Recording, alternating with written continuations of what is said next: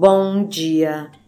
Nesse capítulo sobre a ansiedade, didaticamente Joana de Ângeles o subdivide em três itens: a psicogênese da ansiedade, desdobramentos dos fenômenos ansiosos e terapia para a ansiedade. Hoje começaremos então pela psicogênese da ansiedade.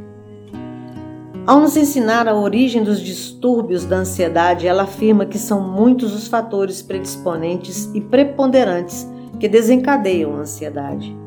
Além das conjunturas ancestrais defluentes dos conflitos trazidos de existências passadas, a criança pode apresentar desde cedo os primeiros sintomas de ansiedade no medo inato do desconhecido e do não familiar. Desde o nascimento, havendo um sentimento profundo de vinculação com a mãe, a criança prepara-se para uma sólida interação com a sociedade. Quando, porém, isso não ocorre, há uma possibilidade da criança não sobreviver ou atravessar períodos difíceis em face do medo não identificado que seria originado pela ausência da mãe. O paciente apresenta um medo exagerado e, porque não sabe de que, fica ainda com mais medo formando um círculo vicioso.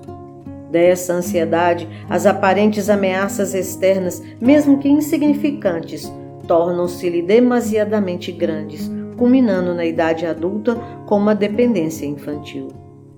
A ansiedade é o principal desdobramento do medo. Quando uma criança é severamente punida pelos pais, que se apresentam como predadores cruéis, há mais necessidade na criança de apego, tornando-a mais dependente, buscando refúgio nos próprios pais, que são os fatores do seu medo. Certamente, o fenômeno tem suas raízes profundas na necessidade de reparação da afetividade conflitiva que vem de outras existências espirituais. Quando houve o desgoverno de conduta, gerando animosidade nos atuais pais, e necessidade de apoio no espírito, agora criança, endividado, que a hora se sente rejeitado. A vinculação com o pai produz segurança, a separação proporciona angústia. Quando a criança muito pequena se vincula a outra pessoa na ausência da mãe, mais tarde, quando sabe quem é a mãe, não atendo, chora, perturba-se, inquieta e transfere a insegurança para outros períodos da existência. Por isso, a insegurança que resulta de sentir-se a sós, no mundo hostil, em total desamparo, levando a um tormento de estar onde ainda não se encontra, desejando o que ainda não aconteceu. Isso gera instabilidade e, como tal, anseia por situações de destaque, conquista de valores especialmente, a realização pelo amor. Tal busca se faz tormentosa e desesperadora, como se pudesse, através desse recurso, amortecer a ansiedade. Mas no íntimo, porém, evita envolvimentos emocionais verdadeiros, por medo de os perder e vir a sofrer-lhes as consequências. Processos enfermiços no organismo físico igualmente respondem pelo fenômeno da ansiedade, especialmente se o indivíduo não se encontra com estrutura emocional equilibrada para os enfrentamentos que qualquer enfermidade proporciona.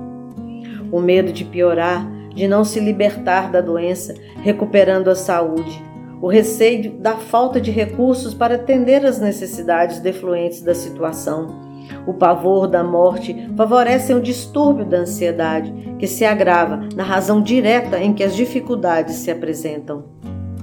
A ansiedade é, na conjuntura social da atualidade, um grave fator de perturbação e de desequilíbrio, que merece cuidados especiais, observação profunda e terapia especializada, porque a ansiedade é um sintoma de que a alma está doente.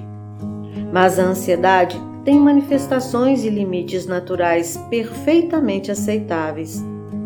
É o que aprenderemos na próxima semana. Até lá, então.